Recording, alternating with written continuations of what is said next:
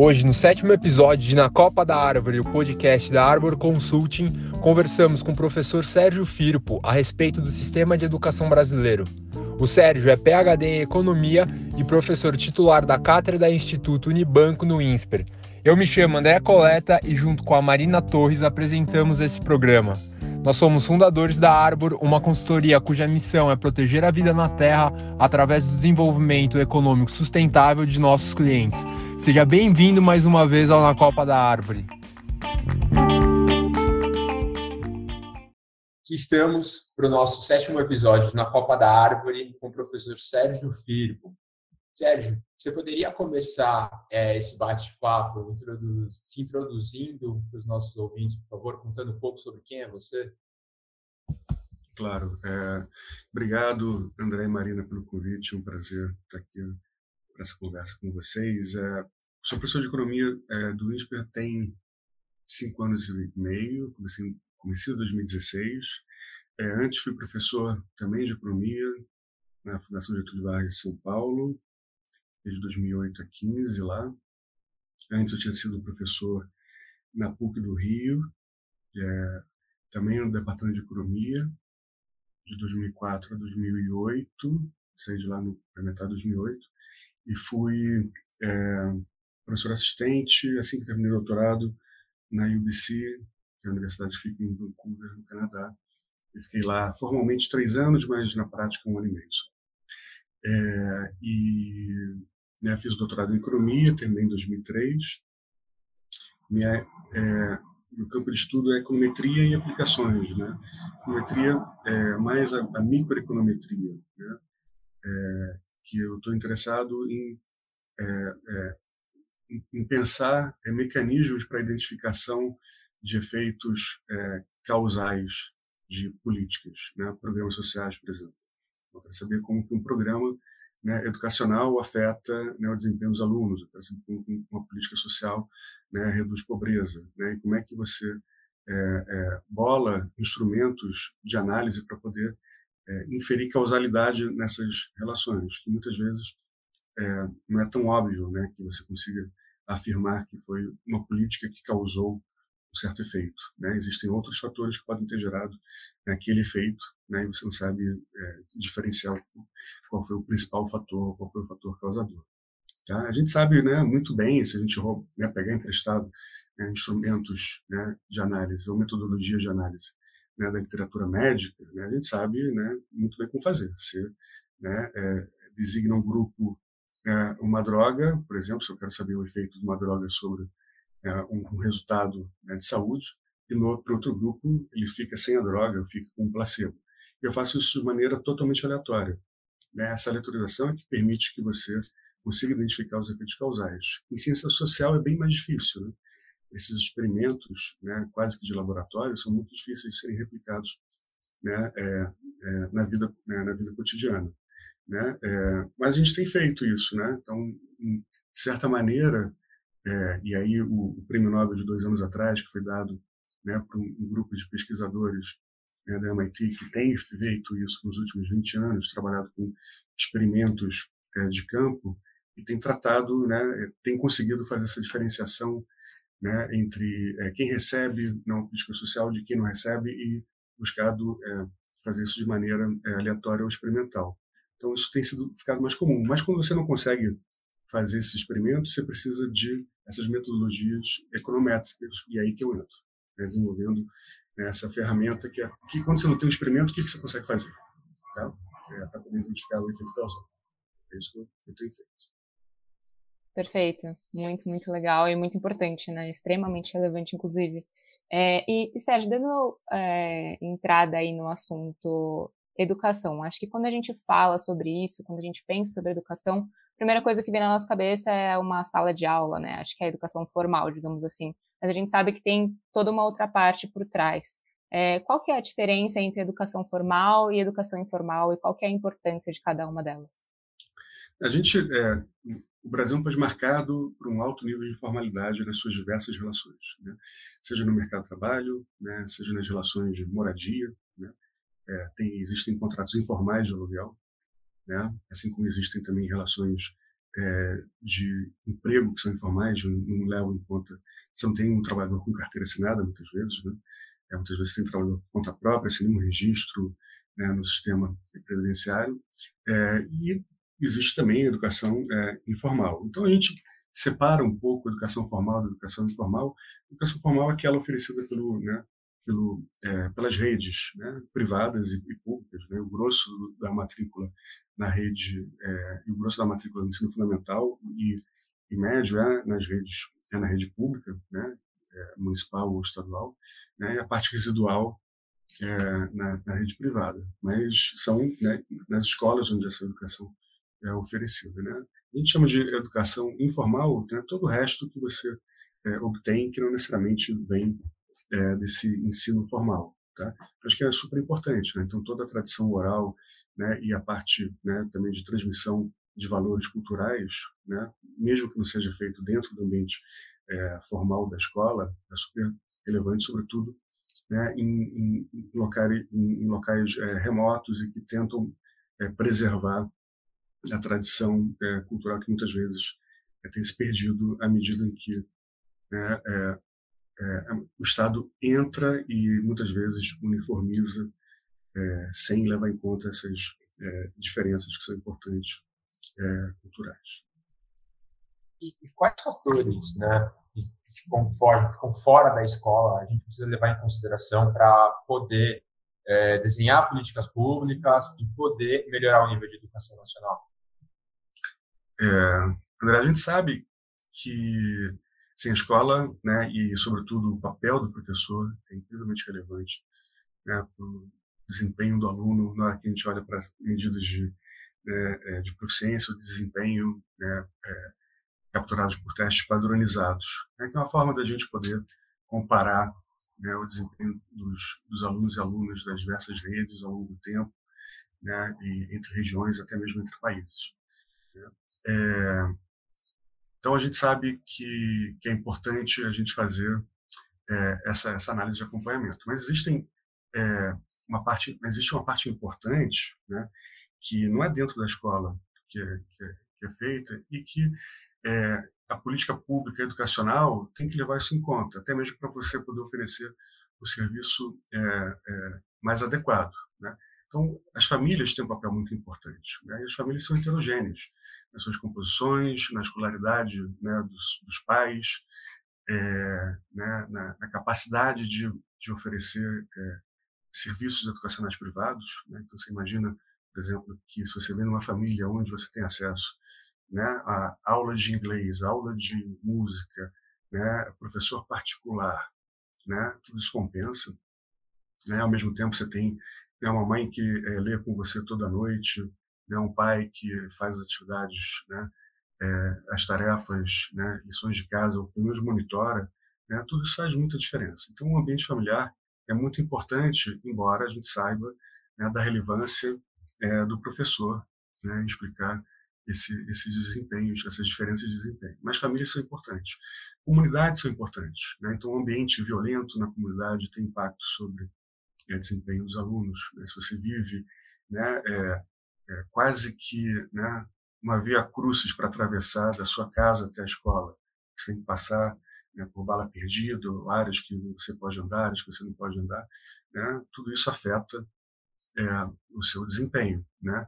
É, enfim, se na tua comunidade ou entre os seus é, colegas né, existe ali um ambiente é, que também é, é, violento, que né, tem uma certa propensão também para atitudes de risco, né, essa uma norma cultural que talvez te leve a tomar atitudes que não são as melhores atitudes quando você é jovem, né, por exemplo, uso de drogas, tem isso tem efeito sobre você. Né? Então, o, os seus pares são super é, importantes também para explicar o desempenho. Então, é, nem tudo está no poder das escolas e das redes. Então, por isso que né, a política pública ela tem que ser vista de uma maneira é, integrada. A política pública educacional, né, ela tem é super importante. Né? A gente não pode simplesmente, né, como já foi feito e já ouvido né, de gestores é, é, é, falarem que, olha, isso aqui não é culpa minha, eu fiz o máximo que eu pude, né, não posso fazer nada porque isso é um efeito dos pais. Né? enfim, é, isso é uma visão bastante é, míope né, da política pública, só a questão de você pensar em integração de políticas para que você possa obter esses resultados desejados, né, de melhoria da, é, ou pelo menos aquisição de competências e habilidades é, pelos alunos. Né? Perfeito. E indo nessa linha, qual que é, como que se relacionam, né, a pobreza e a educação? Ah, são super é, relacionados, né? A gente sabe que é, é, se a gente pensar na, que a teoria do capital humano, né, que diz que a gente faz investimentos educacionais né, para aumentar a nossa produtividade, que vai ser né, remunerada no mercado de trabalho, né, quanto menos eu invisto na minha educação, quanto menos eu invisto no meu capital humano, menor vai ser né, a minha rentabilidade final desse investimento. Portanto, menor vai ser meu salário, portanto, mais é, propenso eu devo estar é, a, a ter uma renda mensal abaixo da linha de pobreza. Então, é, isso, sim, educação e renda são super correlacionados, né? Então, educação e insuficiência de renda também são né, negativamente correlacionados. Sérgio, quando você vai medir né, o nível educacional de, de, um país, quais são os indicadores mais utilizados? A gente, por muito tempo, quando faz análise é, entre comparativo entre países, né, chamadas é, cross-country analysis, né, análise comparação entre, entre, os países, a gente olha para a escolaridade média. Isso foi muito comum é, ao longo de vários anos. Mas a gente né, descobriu que a escolaridade média talvez seja é uma, é uma medida insuficiente para é, pensar como que os países é, crescem ou como que os países são ricos. Se a teoria do capital humano está correta, países com mais alta escolaridade deveriam ser países onde né, a renda é maior. É, e a gente observa essa relação. Né? É, mas a gente vê países também que fizeram esforços de aumento de cobertura educacional, trazer jovens que no passado estavam fora né, da, das escolas, né, que deveriam estar dentro das escolas, mas pela idade, mas que ficavam de fora, para dentro do país. O Brasil é um exemplo desse. Né? A gente fez um grande esforço a partir dos anos 80 de aumentar a cobertura é, da, da, educação básica, né? sobretudo o ensino fundamental, é, mas é, isso parece ter sido insuficiente para ter efeito sobre o crescimento da renda, né? Porque a gente descobriu, né, percebeu que só acesso né, não é suficiente. É importante a gente olhar também para a qualidade da educação. Então, é, medidas que levam em conta a qualidade da educação é, têm sido cada vez mais usadas. Né? Então, escolaridade apenas não resolve. Eu quero ver uma escolaridade, talvez usando uma ponderação que leve em conta, por exemplo, o desempenho dos alunos em testes padronizados e que se permita a comparação com o PISA, né? que você olha para adolescentes e você né, é, pede para eles fazerem né, uma série de, de, é, de, testes que são comuns entre os países. Aí você consegue medir proficiência em português, é, em, em, línguas, né, é, no nosso caso em português, né, em matemática em português, perdão, você vê em matemática, você vê né, em português, você vê como que a gente se compara com os demais países, em ciências. Né? É, e, enfim, os resultados né, dessas provas não são não têm sido muito boas para a gente, não. A gente tem, de maneira consistente, ficado é, lá atrás, o que mostra que, a despeito da gente ter feito esse esforço de ter aumentado o acesso à cobertura, acesso, né, à população jovem que estava fora das escolas, né, ter aumentado a cobertura, é, a gente não esse esforço também não foi de mesmo tamanho no que diz respeito à qualidade da educação oferecida. Entrando é, nesse ponto né, do, do resultado brasileiro, é, me corrija se eu estiver errada, por favor, mas é, alguns dados indicam que o desempenho brasileiro em alguns indicadores pontuais, como é, número de estudantes nas escolas, tem, se tem tido uma leve melhora, ao mesmo tempo em que os, os indicadores que indicam realmente a qualidade do ensino têm demonstrado é, o contrário, né? O que, que explica essa diferença, né? Do, alguns indicadores estarem bons e outros indicadores estarem ruins? É assim, é, não é que é, a tendência da qualidade foi de piora. Né? Tem uma oscilação, mas em geral é, é de melhora, tá? Leve, é, mas a gente poderia é, melhor. A gente, né, é, nos anos 90 estabeleceu metas de é, de alcance do, do IDEB, quando a gente criou o IDEB, né, que é o índice que mede né, a qualidade da educação básica no país e que você pode desagregar por regiões e até mesmo por escolas é, e por né, redes, isso é super importante, que os gestores sejam, né, de alguma maneira, é, sejam monitorados pela população né, e que a gente consiga ver se eles estão entregando é, melhorias na qualidade da educação ou não. Né? Então, é, a gente viu que o DEB foi melhorando, mas não da forma como a cobertura foi aumentando. Tá? Então, uma potencial explicação é essa, que a gente sempre teve né, uma educação pública elitizada até os anos 70. Né? A educação básica ela excluía muita gente. Tá? Então, quando você ouve um saudosismo né, é, das antigas gerações, ah, a educação pública antigamente que era boa, era mesmo muito boa, mas era para poucos. Né? É, era para muito poucos. Né? E né, grandes figuras, grandes intelectuais brasileiros né, passaram por escolas públicas é, e esse saudosismo ele só faz é, sentido se você quiser manter né, uma sociedade em que 80% da população fica fora da educação é, pública né, e você manter uma elite né, bem pequena. E a gente fez um, um processo né, em que a educação pública foi incorporando é, a população que estava de fora. Tá? Só que a quantidade de é, recursos, né, embora tenha crescido, né, à medida em que essa, essa a população foi sendo incorporada, ela, essa quantidade de recursos não se traduziu em ganhos significativos de qualidade, né, na hora que a gente olha para essas mensurações com esses testes padronizados. Né. Tem uma questão da composição, né, que, enfim, né, tem a população que é afetada por esses outros fatores, como vocês trouxeram, né, que são importantes, né, então o efeito da, da, família, as condições socioeconômicas em geral, né, é, podem fazer com que o desempenho acabe sendo afetado negativamente, né, mas é, isso é um dado, né, assim, a gente tem que, o gestor público ele tem que lidar com isso, né, não tem que se lamentar, então ele tem que fazer esforços para que você consiga lidar com essa população que foi incorporada à educação pública. É, e a gente não tem feito isso da maneira adequada. Isso significa que é, faltem recursos. Né? É, não existe, né, como apontado por diversos estudos, um problema crônico de subfinanciamento né, é, da educação no Brasil. Né? Sob diversas é, formas de mensurar, a gente está né, tá relativamente bem para países com o nosso é, tamanho de PIB per capita, tá? nesse quesito. A questão é que a gente gasta de uma forma que talvez é, não seja mais adequada. Tem vários é, tem muito espaço para ganhos de eficiência é, na, na, no investimento com educação. Você, você, poderia aprofundar mais nesse ponto da gestão dos recursos, por favor, e, e junto também comentar sobre quais são os maiores problemas da, da educação brasileira? Tá, acho que assim, é, quando eu falo em gestão eficiente do, dos recursos, é a gente tentar aprender um pouco com o que já existe de política pública educacional no país, né? É como se o país fosse um grande laboratório de experiências é, educacionais, né?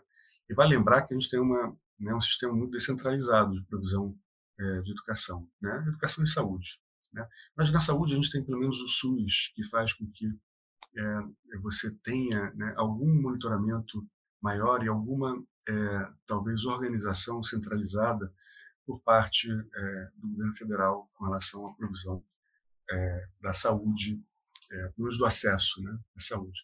Na educação, é, as prefeituras, né, os municípios têm muita autonomia. Né, e com recursos que vêm né, dos financiamentos, né, tipo é, o Fundeb, que garante né, repasses para os municípios mais pobres, é, é, você é, permite que esses municípios né, tem certas certos entraves né, de como você tem que gastar, mas eles são todos quantitativos. Né? Você tem que gastar tanto com, né, ensino, você tem que gastar tanto com saúde, né? você tem umas, uns entraves na forma como os gestores devem usar os recursos. Né? É, ainda assim, você não tem é, é, uma política mais central, centralizada, que uniformize as diversas experiências. Isso faz com que né, a gente tenha tido né, ao longo desses anos né, esse, esse caldeirão aí de, de experiências e, e o que se tem que se fazer agora né, é tentar resgatar aquelas experiências bem-sucedidas. Então, né, volta e meia a gente ouve falar né, da experiência de Sobral, no Ceará, né, da experiência do município pequeno né, no Piauí, é, que tenham, tiveram crescimentos no IDEB maiores do que é, redes é, em municípios muito maiores, até mesmo do mesmo tamanho, perdão, é, é, muito mais ricas e mais ou menos do mesmo tamanho, tá? então, né, é, em municípios no, no, sul do país de mesmo tamanho e com renda per capita maior, você teve ganhos menores do que nesses municípios, né? É o que mostra que tem certas experiências que deveriam ser mais bem entendidas, analisadas e, é, e difundidas, né? É, agora, então, se a gente fosse capaz né, de ter esse mapa e de aprender com o que é, deu certo, tem dado certo, entender de que maneira é, esses, esses né, chamo de experimentos, mas na verdade são né, experiências bem-sucedidas, é, elas são replicáveis. Se elas forem replicáveis, o que você precisa para replicar, o que você precisa para escalar, né, para fazer com que isso cresça, né, qual que seria o papel do governo central nessa é, em, em diagnosticar ou ter esse mapa do que funciona e reproduzir isso em larga escala. Né? Tudo isso a gente não tem. Né? É, então, essas experiências, muitas vezes, elas sobrevivem né, quando você tem alguma continuidade política de gestão. Né? Muitas vezes elas é, acabam é, se perdendo né? É, e a gente não tem continuidade. É, então, existem recursos, né, como eu, eu, eu falei, para é, você pensar em gestão mais eficiente é, educacional. Né? Existem recursos disponíveis para isso. A questão é como que a gente tem gastado, né? E qual que é a ênfase que a gente coloca? A gente coloca talvez ênfase em etapas posteriores da educação, é, onde talvez o retorno social não seja tão grande quanto o retorno privado, ou seja, as pessoas se apropriam bastante né, desses retornos. É, e talvez se quisesse né, colocar mais recursos públicos nas etapas iniciais de formação mesmo, até mesmo na primeira infância, né? É, creche, jardim de infância, enfim, é, é, é, etapas em que você tem ganhos, né, como vários estudos mostram, é, muito grandes, né? O retorno ao real investido né, nessas etapas iniciais, em termos do que vai acontecer nessas crianças ao longo da vida, né, em várias dimensões, né, não só na questão depois salarial do mercado de trabalho, mas ao longo da vida inteira, é brutal. Né? E a gente é, não faz isso. Né? A gente é, destina recursos para as etapas posteriores.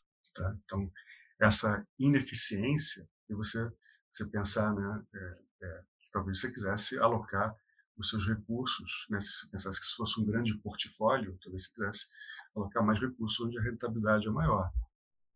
Né?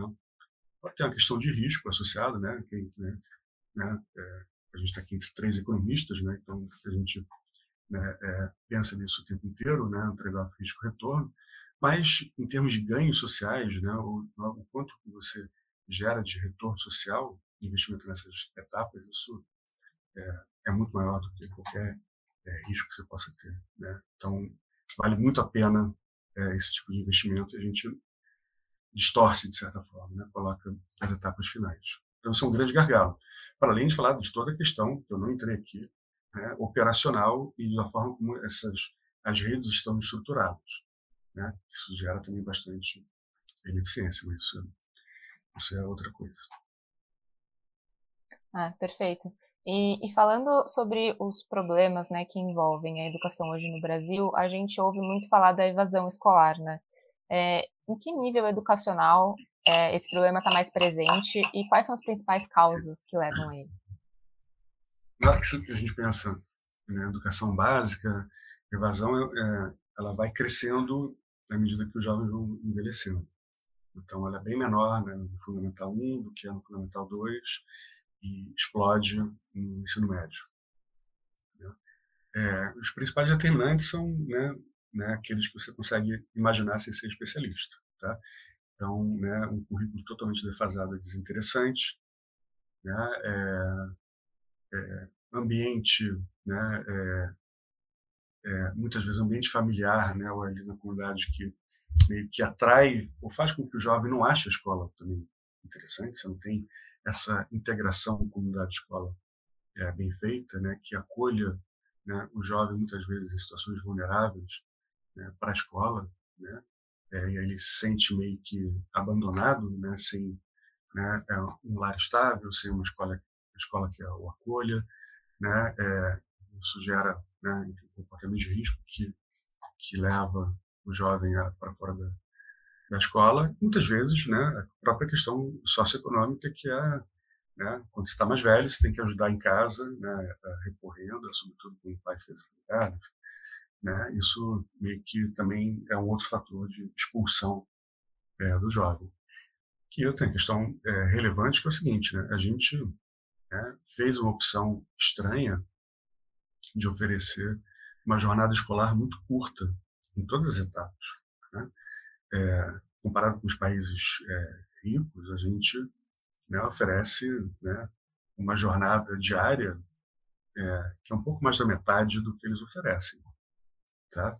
É, ou seja, as experiências né, mostram que é, o aumento do número de horas na escola né, tem efeitos sobre desempenho escolar bastante relevantes, né, e não só horas né, que o aluno está lá né, sem fazer nada, né, é, isso é bem marginal, mas na verdade, e aí talvez não valha a pena, mas sim atividades escolares relevantes, né?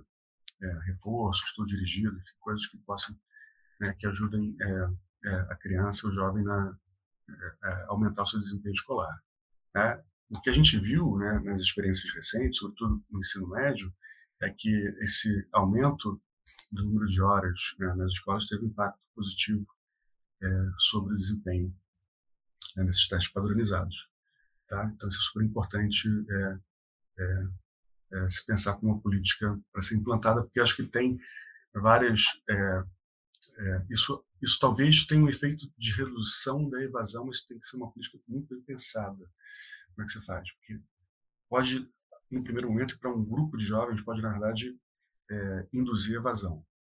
Tá? Então, não é trivial como é que você é, implementa esse tipo de, de, política, mas uma vez ela ela bem sucedida, bem sucedida, né, ela bem implantada, ela tem capacidade de, né, de é, reduzir a evasão. Sim.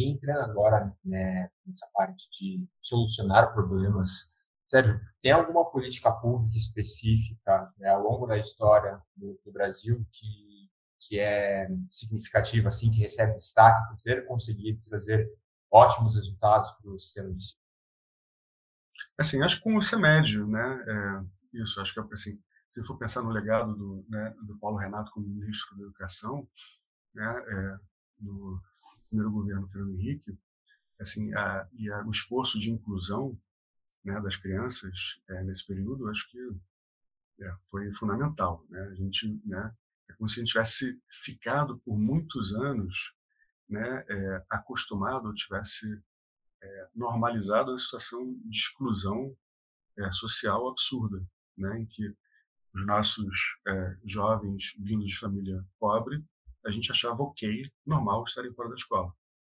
né, por pior que a escola fosse, tá? Assim, o ponto é que criança tem que estar na escola, né? E essa mudança cultural, ela é muito recente, tá? Tem então, sei lá, 30 anos, né? é, que a gente passou por isso. Eu acho que isso teve um tremendo impacto, a despeito né, de mencionar aqui que é a única medida relevante, mas uma medida assim que gera coesão social, né, que você traz né, para dentro do, né, do Estado, de certa forma, né, é, jovens que já estavam fora, né, porque muitas vezes ele está numa comunidade onde né, a polícia, sistema, né, é, hospital, enfim, não entram, né, não tem nada ali, não tem aparelhos do Estado nessas comunidades. Né? Mas na hora que você coloca uma escola ali perto e traz a, né, as crianças para essa convivência escolar, você teve uma mudança brutal. A gente tem muito para melhorar, tá? Assim, é, mas se eu fosse pensar numa política é, educacional, eu diria que esse esforço de aumento de cobertura é fundamental para a gente. E com relação ao novo ensino médio, no que, que ele consiste e quais que são os prós e contras? É, a gente tem é, assim, um esforço de tentar é, flexibilizar as disciplinas que os jovens é, curso no ensino médio para fazer com que eles sigam trilhas, né? trilhas é, que vão ser é, é, dadas né, ao, ao, jovem essa opção né, de escolha né, por onde ele quer percorrer. Por quê? Porque a gente sabe que é, se você oferecer né, um ensino muito é, muito fechado né, em termos do que tem que aprender, ele pode se desinteressar muito rapidamente. Né? E muito do que ele vai aprender né, vai ser muito pouco útil dependendo né, da, da carreira que ele seguir. Tá? É, então, o que, que, como é que você consegue, é, sem alterar a quantidade de horas, né, é, na verdade, oferecer mais horas né, para o aluno e não menos, né, como é que você consegue fazer com que ele é, se adeque, né, dadas as preferências né, do jovem, é, ao que é oferecido? Tá? Então, essa é uma possibilidade que, que esse novo ensino médio é, traz para a gente. Tá? Isso pode ter um impacto importante sobre redução de evasão, tá? e, ao mesmo tempo, uma aderência maior às necessidades do mercado de trabalho. Tá?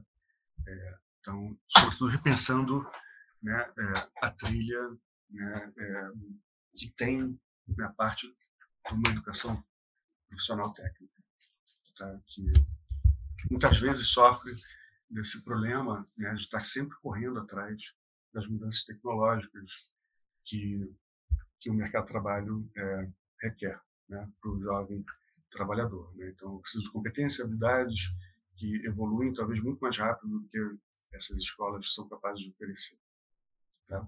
Talvez a gente tenha que, né, nessa reformulação, pensar o papel dessas escolas técnicas. Será que a gente precisa de escolas técnicas? Ou será que a gente consegue oferecer né, essas trilhas sem necessariamente fazer com que o jovem esteja matriculado na escola técnica? Né? É, enfim, repensar isso e, ao mesmo tempo, pensar quais são né, as competências que são mais gerais, mas, ao mesmo tempo, técnicas e que ajudem é, ao jovem ingressar no mercado de trabalho, né, de uma maneira que ele não, não perceba que essas competências ficaram obsoletas muito rapidamente. Né? E se eu entro né, com uma certa formação, mas essa formação ela, é, é, ela se revela pouco útil porque o local onde eu trabalho mudou a forma de produção, e essa forma de produção né, foi um choque inesperado, bem mudado, tem mudado de maneira regular ao longo dos anos, então não é surpresa que isso aconteceu. É, eu posso ficar né, obsoleto e esse capital humano né, que eu tinha mencionado, ele fica é, pouco produtivo, fica pouco útil. Né? Então, é, na hora que eu flexibilizo ao mesmo tempo dou agilidade para a educação é, técnica, tá? talvez eu tenha essa aderência maior ao mundo do trabalho. Sérgio, existem países que podem servir é, como modelo do Brasil se basear? E se sim, é, existem tem exemplos de políticas adotadas por esses países que a gente poderia replicar? É, cara, acho excelente pergunta essa, tá? É, porque por duas razões, tá? Uma que é, é faz a gente é, lembrar que a gente não está isolado, né? Que a gente tem que olhar para o que existe de melhor é, mundo afora, tá? É, que, portanto, muitas vezes a gente pensa que certas, certos resultados né, é, socioeconômicos são derivados né, de, é, de, de, decisões tomadas internamente, óbvio que né, assim, a gente sempre sabe que as nossas decisões são relevantes, mas a gente muitas vezes abstrai do, né, de fatores externos é, importantes. Então, é, saber que a gente não é uma exceção, né, que, portanto, vale a pena a gente pensar em algo que foi feito fora, é super importante. Né? Mas eh, tem outro ponto da, da, pergunta que é o seguinte, cara, o Brasil é um país, né, né, enfim, posso repetir o jargão aqui, né, chavão, né, um país continental, né, mas ele é continental, mas o interessante é que eu, eu trouxe, ele tem essas experiências né, é, educacionais é, dos últimos 30 anos, né, que foram feitas experiências é, de maneira muito descentralizada. E tem muita coisa que funciona muito bem. Então, é, não à toa, né, a experiência do Sobral, né, no ensino básico, né, tem tentado, tem sido replicada. A experiência em Pernambuco, com essas né, é, escolas em tempo integral, também a gente pensa em como que você consegue é, é, é, universalizar ou trazer para o país. Né, o próprio ensino médio, se for ver o ensino médio técnico lá atrás, né, o ensino médio técnico né, começou nas regiões onde você tinha uma demanda mais específica, né, vindo da indústria, e isso se espalhou para o resto é, do país. Então, a gente sempre tem é, experiências é, internas que muitas vezes a gente consegue universalizar, né? É, mas outras vezes elas ficam meio que é, perdidas, né? ficam num limbo, ficam muito é, regionalizadas. Então, acho que a gente deveria, na verdade, fazer um esforço de aprender conosco. Tá? Existem países, né? Finlândia, volta e meia, trazendo né? exemplo né? É, de educação pública é, de qualidade, né? em que você começa é, desde né, pequenininho, super integrado, né? com a comunidade, o papel né? que, que as comunidades têm nessa, nessa relação com, com é, o sistema escolar é, lá. Tem certas províncias também, no Canadá, né, Ontário, né, tem né, uma experiência, sobretudo gestão escolar, muito inovadora. Tem várias né, experiências fora do país que são é, interessantes. A gente já faz muito esforço né, é, de beber dessas fontes. Então, é, mas isso já está meio que é, já esse esforço já foi feito por essas nas redes descentralizadas, sejam municipais ou estaduais, onde você tem, né, nas estaduais também você tenha, né, ou nas regiões, ou nas, nos municípios grandes, você tem essa capacidade né, de é, absorver essas, essas políticas educacionais é, de fora e fazer essa tradução para o caso brasileiro, né, mas eu acho que já existe isso sendo feito. Né? Então, é, eu não acho que a gente deva pensar né, em buscar um exemplo único. Existem diversos exemplos, esses exemplos já estão, de certa forma, incorporados ao nosso, nosso dia a dia. A gente tem que olhar para dentro e olhar para o que está sendo feito país. Show. Então, é, Sérgio, agora, se você tivesse que escolher apenas três medidas, né? Se você tivesse que priorizar as três medidas mais importantes, quais que você é, escolheria para implementar para a gente conseguir melhorar a qualidade da educação no Brasil?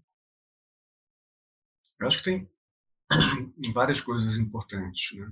Assim, é, gestão escolar é muito importante e a gente é, não olha com devido carinho. Quem são né, diretores e diretoras das escolas públicas? Né? Como eu falei, é, as matrículas são basicamente na, na rede pública, 85% né, do, ensino, é, do ensino básico é, é, público. Então a gente deveria olhar para né, o papel do gestor, né? Quem são esses gestores? Eles têm desempenhado o papel adequado? O que significa ser um bom gestor? Né? Ele olha para metas, estabelece metas, ele traça planos para alcançar essas metas, ele faz o melhor uso dos recursos disponíveis, ele tem flexibilidade para o uso dos recursos. Né? Recursos humanos, muito possivelmente não. Né? A gente sabe que né, no ensino público você, né, você toma os recursos humanos como dados. Eu tenho esse, essa lista aqui de professores, eu tenho que lidar com eles para o meu ano inteiro. Ao mesmo tempo, né, é, pode ser que eu esteja numa, numa escola, numa região né, mais vulnerável e que eu né, lide com rotatividade grande de professores ao longo do ano letivo. É, como é que eu é, é, faço é, políticas de gestão escolar que atraiam e retenham professores, mesmo quando eu não tenho nenhuma capacidade formal de é, de mudar é, essa decisão dele. Né? Ele é o professor que decide onde vai estar, ou a própria rede que decide onde o professor vai cair, por alguma regra de concurso inicial, né? sobre é, o qual o diretor da escola não tem controle nenhum. Ele pode pensar em incentivos, né, em formas de, é, de gerir que estejam alinhadas com né, metas específicas de desempenho né, do, dos alunos que ele tem. É, então, essa visão né, é, da, do ensino voltado para a aprendizagem do aluno, né, em uma gestão escolar voltada para a aprendizagem do aluno, acho fundamental, isso tem que ser disseminado. Né? É, formação, então, de gestores, pensar na carreira né, do gestor é super importante. A gente não tem é, isso feito de maneira né, profissionalizada. Tá? Então, é, os nossos gestores são é, é, pessoas muito que são muito preocupadas com o dia a dia da escola, muito voluntaristas, é, que, de certa forma, né, é, fazem uma mega doação de seu tempo, de suas vidas e de suas energias né, para a escola, né, mas talvez a gente não os trate do jeito que a gente deveria. Né? Trate no sentido de capacitá-los para serem os melhores gestores que podem vir a ser. Tá? Isso dentro da escola. Tem também a questão né, é, gestão das redes. Né? A gente sabe como que as redes né, escolares elas são é, ficam à mercê de círculos políticos é, e mudanças no corpo técnico que impede que é, haja continuidade nas políticas educacionais de uma gestão para outra, pensando então né, nas redes municipais assim como nas redes estaduais. Né? É, seria muito importante que a gente tivesse continuidade nas políticas educacionais que, tão, que dão certo. Agora, para saber o que dá certo e o que não dá certo, é, seria é, fundamental que a gente fosse capaz de fazer avaliação de políticas públicas, né, do impacto que essas políticas públicas têm. Elas são efetivas, elas são custosas, qual é a relação entre essa efetividade e o custo dessas políticas? Quem que é o grupo que se beneficia? A gente alcançou as metas pré-estabelecidas com essas políticas? E uma vez que a gente né, soubesse é, o que, que funciona e o que não funciona, né, pensar nessas políticas como políticas de Estado e não do governo. Né? E tentar manter, é, assim como várias outras né, políticas são políticas né, de Estado no nosso país, pensar que políticas educacionais deveriam ser políticas de Estado e ter estabilidade, né? assim como o Fundeb? É, tem estabilidade, agora né? foi revisto, mas a princípio você tem um prazo no qual essa, essa política funcionou ou ela deve funcionar. Né? Então, estabelecer é, regras para aquilo que funciona é, é, vigorar. Então, é, isso é super importante. E outro ponto, né, é, eu já falei da rede, falei da escola, agora preciso falar da sala de aula, né? que eu acho que a sala de aula também é super importante. Muitas vezes você ouve falar, né, é, falta uma conscientização no país de que o professor precisa ser valorizado. Olha os salários dos professores. Né? Os nossos professores ganham muito mal e mereciam é, salários maiores. É, eu acredito que possa ter é, bastante de verdade nisso para vários casos. Né? É uma análise mais minuciosa sobre né, o piso salarial, o valor do piso salarial né, no magistério hoje, mostra que ele não está tão descolado né, do quanto se ganha né, é, um outro trabalhador com o mesmo tipo de, é, de treinamento, de qualificação que né, o professor tem.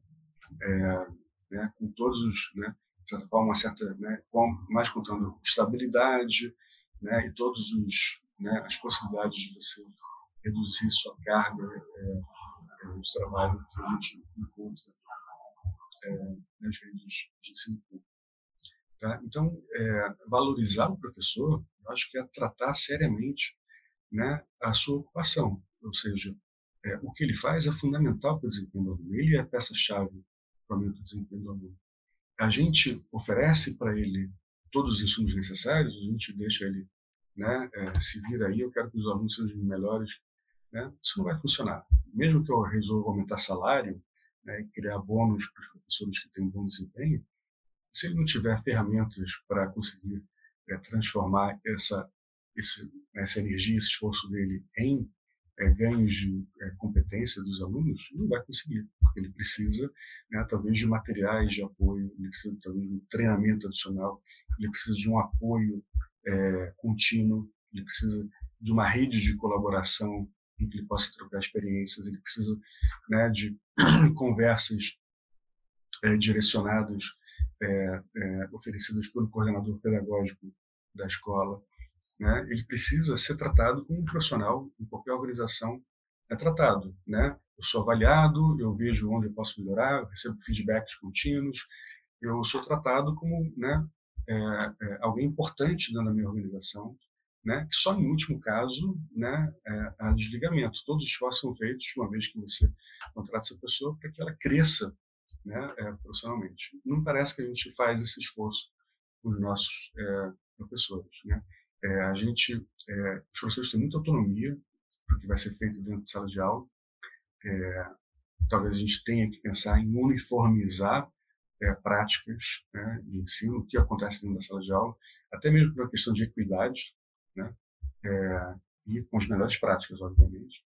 É, treinar os professores para que isso possa ser possível, mas tratar seriamente essa carreira dele oferecendo esse suporte que eu acho que muitas vezes falta. Mas isso está né, também relacionado com a questão da gestão escolar. Então, né, na hora que você vem né, top-down né, da rede para a escola, depois para a sala de aula, né, acho que tem muito espaço ainda para essas melhorias né, nessas diversas frentes.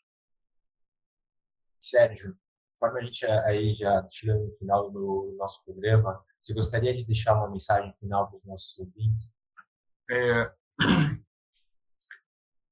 Cara, é... a gente falou sobre educação, né? Então, é... e a gente, né, talvez venha agora, é, não sei se, obviamente você se lembra, mas quando a gente passou, né, alguns anos atrás, pela crise hídrica, né, sobretudo aqui em São Paulo, que é super importante. A gente teve um momento de conscientização, né, que a gente né, tinha que utilizar menos água, né, banhos curtos, fechar a torneira quando tivesse escovando os dentes, enfim, uma série de pequenas práticas que foram incorporadas no nosso dia a dia e que geraram resultados que são duradouros, né? É, é, possivelmente a gente toma banhos hoje mais curtos do que há 10 anos, tudo isso por conta dessa, dessa mudança cultural que aconteceu, que talvez a gente tenha que passar de novo agora, né? É, talvez né, a gente passe não por um problema hídrico, né, de falta d'água, mas talvez tenha, né? Tem que ver como é que a parte elétrica vai vai é, se comportar nos próximos meses. Mas enfim, mas talvez a gente passe de novo por uma questão cultural importante, que a gente vai ser, né, mude os nossos hábitos de consumo. A gente é capaz de mudar, né, de se conscientizar é, em qualquer etapa da vida, né, e de se mobilizar campanha de redução do consumo de água. Né? A gente vê esforços né, de conscientização é, e de mobilização para uma valorização do professor, né, a qualidade do ensino público. A gente vê esses esforços é, isolados, tá? É, mas a gente sempre pensa é, que esses esforços vão afetar né, talvez o, o, filho do outro, né? não é o meu filho, né? Não, meu filho está bem, né? é sempre o filho do outro. Né? A gente não, não, não, não olha né, o papel da educação pública né, para a nossa sociedade como um todo e não se mobiliza né, e não se conscientiza da mesma forma que a gente se conscientizou em ah, vou reduzir aqui o meu consumo de água porque isso vai afetar a vida de todo mundo. Né? É, eu poderia consumir né, loucamente água e depois pagar a conta. Eu posso consumir loucamente energia elétrica e depois eu pago a conta. Né? É, mas a gente acaba não fazendo isso, a gente acaba reduzindo, né, até por uma questão de consciência é, coletiva. Da mesma forma como você usa máscara na rua também, né, para a questão de você manter né, é, ou ter respeito né, ao próximo. Né. É, a máscara é muito mais para você do que se proteger, é você proteger o próximo. É, mas para a educação parece que é, a gente não passou essa barreira. Né? Acho que ainda tem uma sociedade muito dividida, é, e sobretudo nesse aspecto cultural da relevância da educação pública. Né? A gente não toma a educação de massas como sendo um, né, tendo esse papel é, formador né, da, de qualquer sociedade é, que tenha é, que tenha é, um tecido social é, forte. Né? A gente deixou isso esse esgarçal talvez nunca tenha construído do jeito que a gente deveria ter construído. Então, é, acho que a gente pensou que eu ia falar 10 segundinhos, né? mas eu estou cinco minutos na minha mensagem final. Mas é, é isso, acho que a gente deveria pensar, cara, é, assim, tudo bem, é o filho, tudo bem, não é o meu filho, mas é, é o filho de todos nós, entendeu? É, é são as nossas crianças que estão lá. Acho que esse é o, esse é o ponto.